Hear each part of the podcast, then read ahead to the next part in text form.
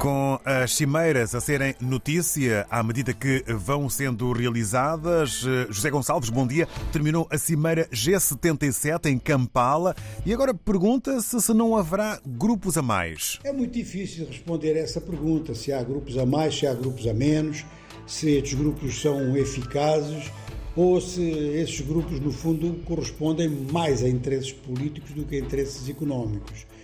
Esta última parte da dúvida, é claro que é uma parte da dúvida que até nem tem sentido, quer dizer, há momentos em que a economia que influencia mais a política, há momentos em que é a política que influencia mais a economia, não seria por aí que os grupos poderiam ser vistos como vantajosos ou desvantajosos.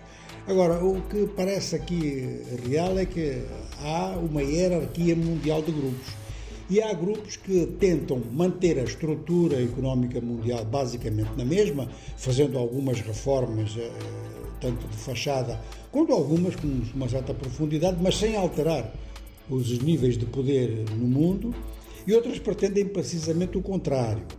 E há países no mundo que estão neste ou naquele grupo pensando obter uma promoção para os, os grupos principais.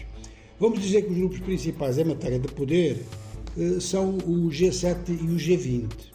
O G7, porque inclui as, as, economias consideradas mais desenvolvidas do mundo, e isto não é verdade. Há economias em termos de desenvolvimento e em termos de poder que não estão neste grupo, mas, enfim, tem sido um grupo que tem sido visto como um representante do sistema económico ocidental.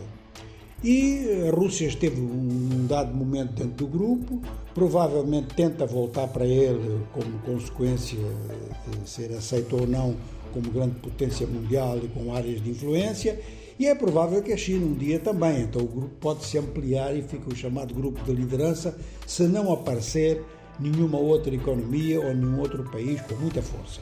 Entretanto, e para apaziguar interesses e acalmar o jogo à escala mundial, foi construído o G20, que inclui o G7 mais 13 países que são considerados de economias importantes e no quadro deste G20, pelo menos uma coisa é certa, tem-se discutido muito as diferenças de interesses e os motivos de desigualdade mundial e tentativas para reduzir essas desigualdades mundiais.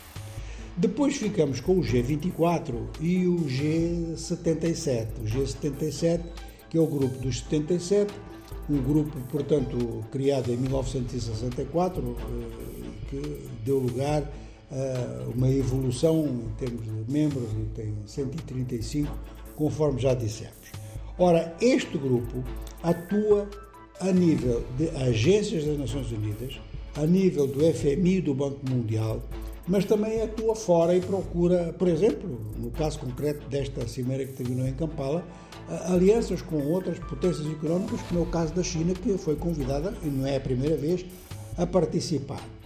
Do grupo dos 77, que de facto são 135, sai um grupo que é variável, mas que gira em torno dos 24 iniciais que tomaram essa, esta iniciativa, de constituir esse grupo para se articularem antes das reuniões anuais do FMI e do Banco Mundial. Ficou com essa designação também, tanto o G24 como o G77 ficaram com as designações iniciais, mas o G24 eh, funciona a geometria variável, eh, depende do número de países que de facto queiram participar nestas articulações prévias às reuniões do FMI e do Banco Mundial. Portanto, aqui há uma série de jogos de equilíbrios, conforme vimos o G7 procura comandar à escala mundial, eh, em termos eh, de economia e em termos de política, eh, e de apresentar esforço nas negociações, por exemplo, com a China, que é com quem o Ocidente tem vindo a, a negociar mais, porque a economia tem crescido mais. E o G77 vai um pouco nesse caminho, ou seja, que tem os seus laços habituais, não quer cortá-los, mas quer ampliar e, portanto, a China aparece como um parceiro importante. Concluindo em torno de tudo isto, todos estes grupos vão tendo uma função. O problema é se a existência dos grupos se prolonga muito, se burocratiza e se nada muda na economia mundial. Os grupos que, no fundo, discutem sobre a economia do mundo com o José Gonçalves.